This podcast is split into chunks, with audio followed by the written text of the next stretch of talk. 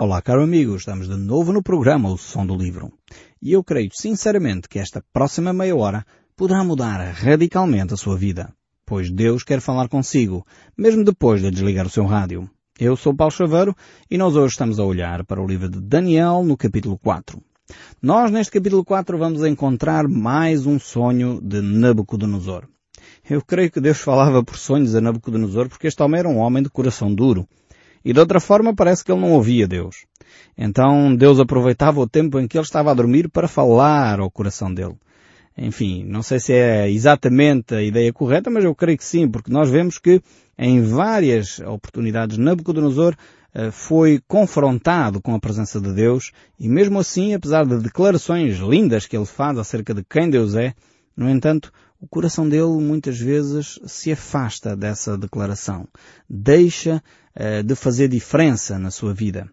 Então nós vamos ver neste capítulo 4 uh, aqui algumas informações adicionais acerca de quem Nabucodonosor é. Uh, vamos ver e compreender porque é que este homem chega a um ponto de insanidade, de loucura. Eh, isso iremos tentar perceber ao longo deste capítulo 4. Depois, no capítulo 4, do verso 4 a 18, nós vamos tentar perceber o sonho. O sonho em si mesmo. Vai haver uma descrição do sonho. Depois, vemos do 19 ao 27 que Daniel, mais uma vez, vai dar a interpretação deste sonho. Depois do 28, verso 28, capítulo 4 até o 33, eh, vamos ver a aplicação deste sonho.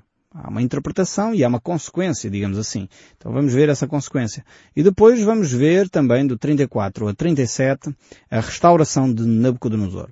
Aqui temos então uma situação onde vamos ver os desequilíbrios uh, psiquiátricos uh, de Nabucodonosor. Ele é um homem extremamente desequilibrado, um homem extremamente, uh, enfim, de extremos, um homem com problemas a nível psiquiátrico e vamos ver como é que até essas situações Deus usa para poder eh, falar ao coração deste homem.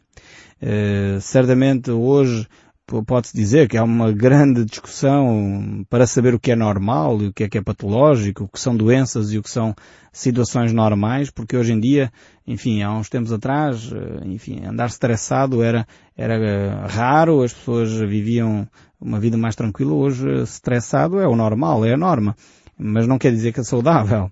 Uh, coisas deste género muitas vezes levam as pessoas a discutir o que é norma, o que é saudável e o que é realmente patológico. Mas, uh, além dessas, dessas discussões, um, eh, o interessante é tirar daqui as lições para nós. Não é só lições para quem tem distúrbios uh, psiquiátricos e hoje as pessoas recorrem muito aos psiquiatras, não quer dizer necessariamente que estão a fazer mal ou bem, às vezes é necessário, sem dúvida alguma, mas uma vez um psiquiatra disse que muitos dos problemas que as pessoas têm, que consultam psicólogos ou psiquiatras para os resolver, eh, resolveriam se tivessem três bons amigos, amigos eh, realmente íntimos, três bons e três relacionamentos significativos eh, poderiam ser uma ajuda tremenda para a maioria dos casos que depois degeneram em doenças do foro psiquiátrico e psicológico. Mas é necessário realmente nós, enfim, percebermos que às vezes faz falta recorrermos a esses eh, médicos, essas pessoas que dessa área nos podem dar um auxílio. Outras vezes, se calhar, nós encontramos os recursos em nós próprios, como aquela história que se conta eh, de um homem que dizia que não conseguia dormir toda a noite eh, porque tinha a sensação sempre de que estaria alguém debaixo da sua cama. Então foi ao psiquiatra para que o psiquiatra o pudesse ajudar. O psiquiatra disse, com certeza, não há problema nenhum, então esse seu problema é relativamente comum, isso resolve-se rapidamente, com 10 sessões de psicoterapia, você fica eh, logo bom, ou pelo menos melhora significativamente. Já temos tido casos desses e não há qualquer problema, uh, acompanhamos-lo, mas 10 sessões deve chegar. E o homem perguntou, como é óbvio, mas eh, quando é que custa então, Sr. Doutor, cada consulta?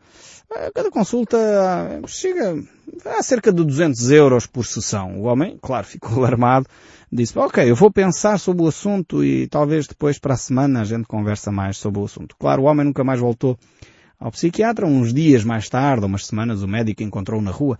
Estão, o que é que se passa? Você esteve lá no meu consultório, falámos, para começar umas sessões, você já está melhor? que, como é que resolveu o seu problema? Ah, o meu problema foi facilmente resolvido, afinal de contas. Uh, resolvi com um carpinteiro, amigo meu. Um carpinteiro? Então você tem um problema, um distúrbio desses e vai resolver com um carpinteiro? Claro! Então o meu amigo carpinteiro foi lá à casa, sorrou as pernas à cama e o homem já não se pode pôr lá de baixo, não é? Então às vezes com, eu estou a brincar, como é óbvio, uh, às vezes com este tipo de amigos resolvemos alguns problemas, essencialmente quando as consultas são tão caras como esta aqui. Mas, uh, falando agora um pouco mais a sério, muitas vezes precisamos sem dúvida de amigos que estão próximos de nós, mas por vezes é necessário algum tratamento muito mais adequado à realidade. Sem dúvida os clínicos podem nos dar um grande contributo para que a nossa saúde mental uh, torne um certo equilíbrio. Mas, no entanto, creio que nesta matéria da saúde mental o melhor é trabalharmos pela prevenção. Se nós tivermos uma vida equilibrada, não cometermos excessos no sentido de trabalharmos muitas vezes sem descanso durante anos a fio, ou, enfim, às vezes eh, criar fantasias e permitir que a nossa mente crie fantasias que muitas vezes são prejudiciais, ou criar os tais amigos imaginários que muitas vezes derivam para esquizofrenias. Precisamos trabalhar pela prevenção. Sem dúvida alguma, hum, a melhor prevenção que eu conheço é um relacionamento profundo com Cristo. Eh, quando nós temos uma vida de oração, uma vida de comunhão com Deus, quando olhamos para as Escrituras e deixamos que Deus fale ao nosso coração e não nos desviamos do caminho do Senhor, creio sinceramente que essa é a melhor prevenção para as doenças mentais, eh, para as doenças do foro psiquiátrico. Eh, e realmente nós encontramos duas personagens na Bíblia que, a certa altura da sua vida, porque se afastaram dos caminhos de Deus ou não deram ouvidos à voz de Deus, Uh, começaram a desenvolver patologias, começaram a desenvolver, uh, enfim, ficaram com a mania da perseguição, ficaram maníaco-depressivos, ou uh, começaram a desenvolver doenças bipolares, enfim, doenças deste género que muitas vezes têm a sua origem na, na sua vida espiritual. Isto não quer dizer que todas as doenças do foro psiquiátrico, atenção, são de origem espiritual. E não confundam mais uma vez as coisas. Também não significa chegar lá e, em nome de Jesus, expulsar não sei o quê. Às vezes não há nada para expulsar. Às vezes é uma doença que precisa de acompanhamento, de aconselhamento e de medicação.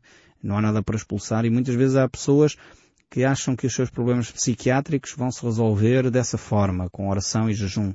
Às vezes sim, outras vezes é necessária a intervenção do médico. Mas também não confundamos doenças do foro espiritual com doenças psiquiátricas.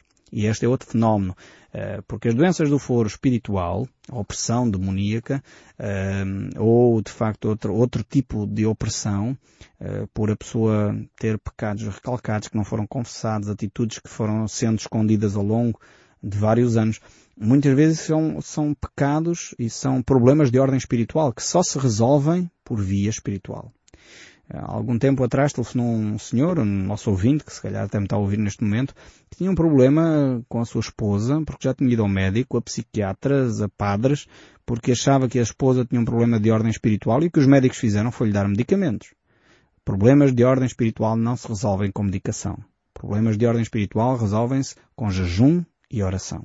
E por isso esse senhor telefonou-nos. Nós encaminhámos para um amigo nosso na região onde ele estava é, realmente recebemos pouco tempo depois, um mês ou dois depois, um telefonema a dizer que a esposa já estava bem, estava a recuperar a sua saúde espiritual agora, é, e realmente os fenómenos que a estavam a atormentar deixaram de a atormentar. As visões que ela tinha de antes uh, queridos que já estavam falecidos deixou uh, de a atormentar. E isto são problemas não psiquiátricos, mas problemas espirituais. Então, temos que ter este equilíbrio, perceber o que é o que, não confundir problemas psiquiátricos com problemas de ordem espiritual e vice-versa. Quando fazemos isso, a maior parte das vezes só criamos confusão e não ajudamos as pessoas que estão a viver este drama. Então temos que fazer um bom diagnóstico para tratar das pessoas. Agora, aqui o problema de Nabucodonosor, claramente é um problema de ordem uh, psiquiátrica, mas originado por um problema de ordem espiritual. Também acontece. Então vejamos o que é que aconteceu aqui. Vamos ver uh, estes textos bíblicos. Daniel capítulo 4, verso 1 diz assim, O rei Nabucodonosor e todos os povos e nações e homens de toda a língua que habitam em toda a terra, paz vos seja multiplicada. Pareceu-me bem fazer conhecidos os sinais e maravilhas do Deus Altíssimo, que tem feito para comigo. Quão grandes são os seus sinais e quão poderosas as suas maravilhas. O seu reino é reino sempre eterno e o seu domínio de geração em geração. Porque é que este capítulo 4, que vai falar sobre um problema psiquiátrico de Nabucodonosor, começa com esta declaração? Eu creio que, em primeiro lugar, é uma declaração que manifesta claramente que Nabucodonosor entregou a sua vida a Deus. Ou seja, Nabucodonosor percebeu quem Deus era. Em linguagem aqui nossa, contemporânea, nós diríamos Nabucodonosor converteu-se verdadeiramente a Deus. Ele percebeu quem Deus era, ele entendeu o valor de Deus, ele percebeu que Deus é o Deus Supremo, o Deus Altíssimo e que Deus tem feito maravilhas no meio dele. E por isso ele diz que não há Deus como o Deus eterno. E ele tem domínio sobre todas as coisas. Então estes três versículos revelam realmente hum, a compreensão que Nabucodonosor tem acerca de Deus. E ele começa por dizer paz a todos vós. Paz da parte de Deus. Paz. E ele começa esta declaração desta maneira.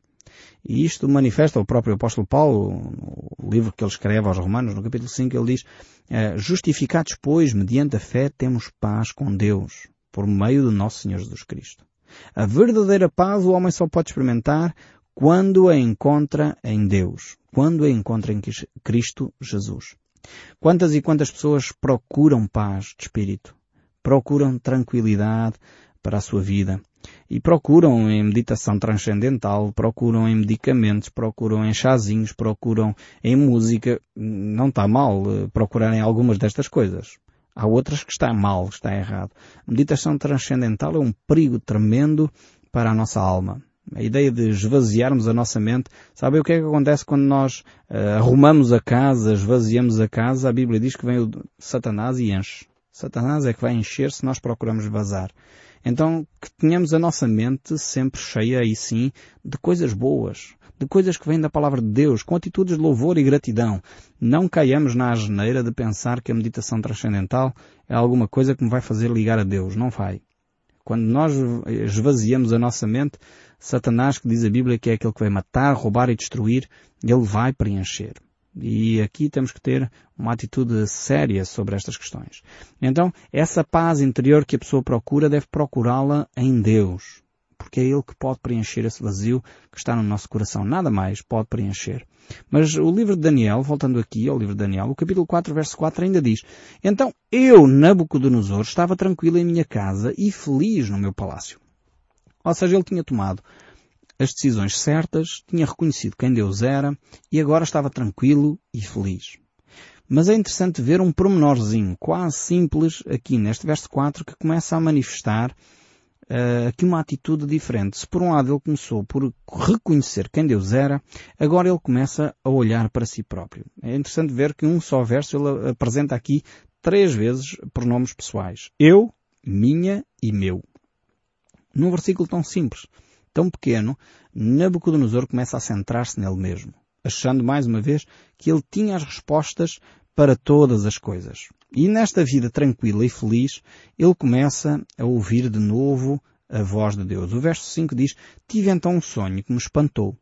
E quando estava no meu leito, mais uma vez meu, os pensamentos e as visões da minha cabeça me perturbaram. Interessante ver que a partir de agora, destes textos, eh, Nabucodonosor vai começar a usar muitas expressões meu, minha, eu, e, portanto, e, e denota uma centralização nele mesmo. E é aqui que vamos começar a ver Nabucodonosor, depois de uma declaração tão linda que fez nos primeiros três versos, a afastar-se daquilo que é a orientação de Deus. E eu creio que aqui nós encontramos um padrão, encontramos um princípio para nós.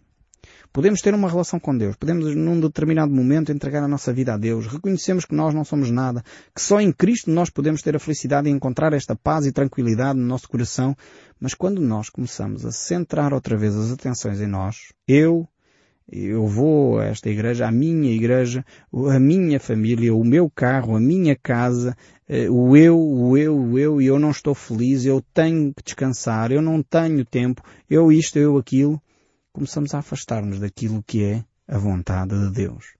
E foi o que aconteceu aqui a Nabucodonosor. Os pensamentos, as visões da minha cabeça me perturbaram. É interessante esta expressão. Foi na cabeça dele. E é aqui que nós temos a maior batalha espiritual que alguma vez podemos travar. Muitos têm receio dos demónios que andam por aí, por fora e que andam atormentados muitas vezes com tantos demónios. Os maiores demónios que nós temos que lidar são aqueles que estão a atormentar os nossos pensamentos, as nossas ideias.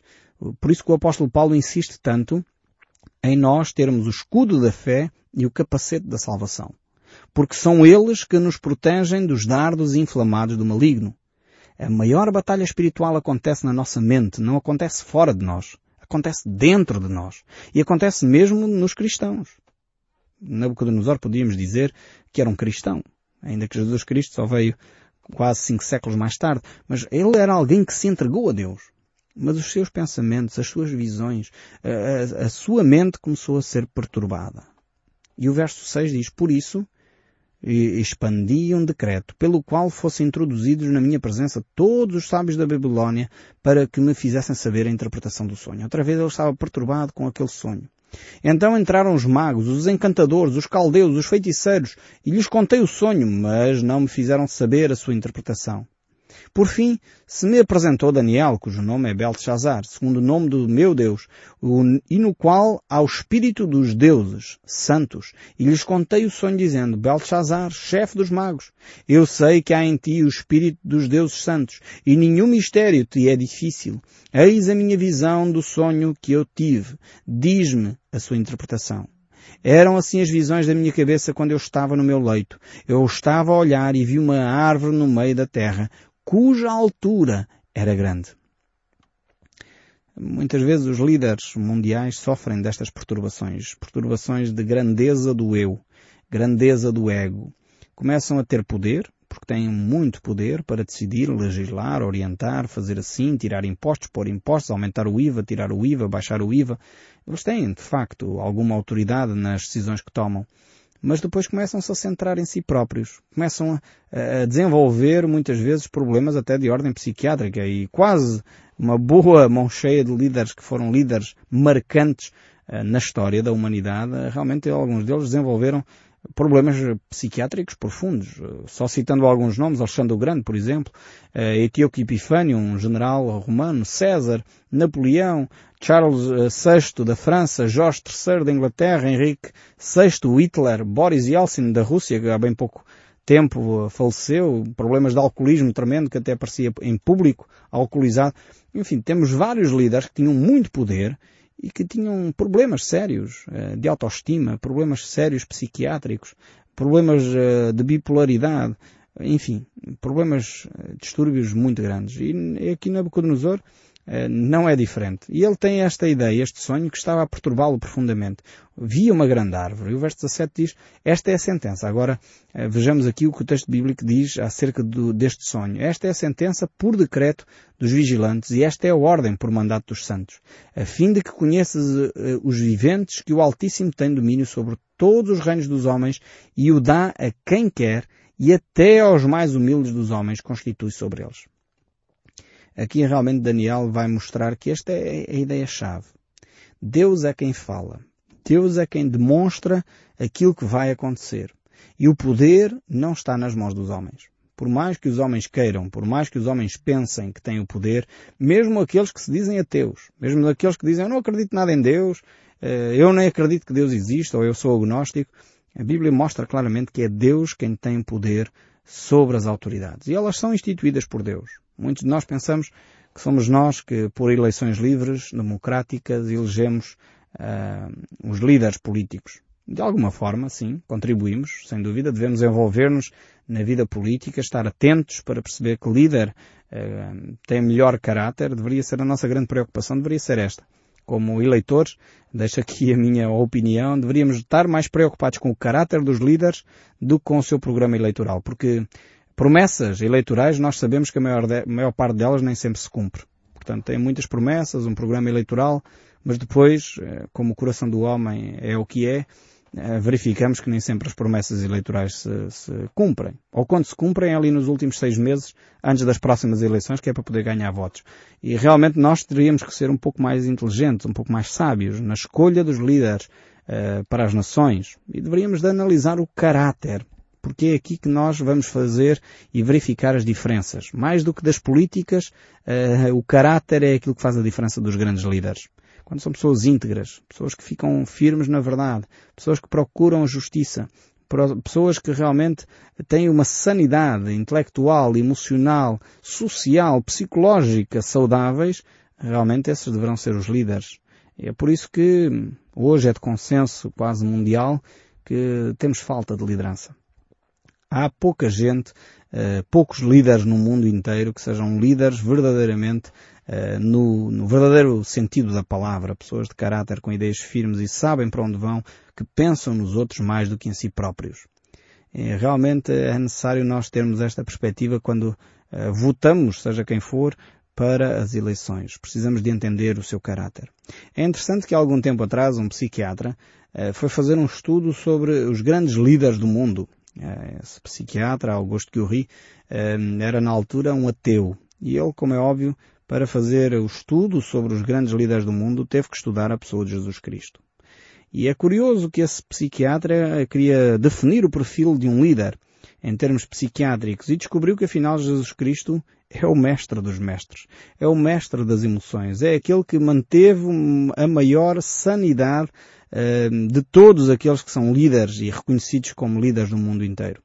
E ele percebeu quem Jesus era e deixou de ser ateu para se tornar um cristão, porque entendeu o poder de Deus através da pessoa de Jesus Cristo na vida dos homens. E no fundo esta reflexão que este homem fez, este psiquiatra fez, estende-se a cada um de nós. Nós um dia temos que tomar uma decisão acerca de quem Jesus é para nós.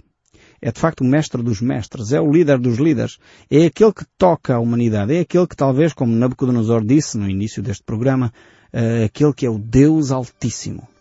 Nós tomemos atenção realmente, sejamos coerentes, quando começamos a reconhecer o senhorio de Cristo sobre a nossa vida, vivamos de acordo com os seus princípios, vivamos de acordo com os seus ensinos. Nós hoje vamos ficar por aqui e eu espero sinceramente que o som deste livro continue a falar consigo, mesmo depois de desligar o seu rádio. Até ao próximo programa e que Deus o abençoe ricamente.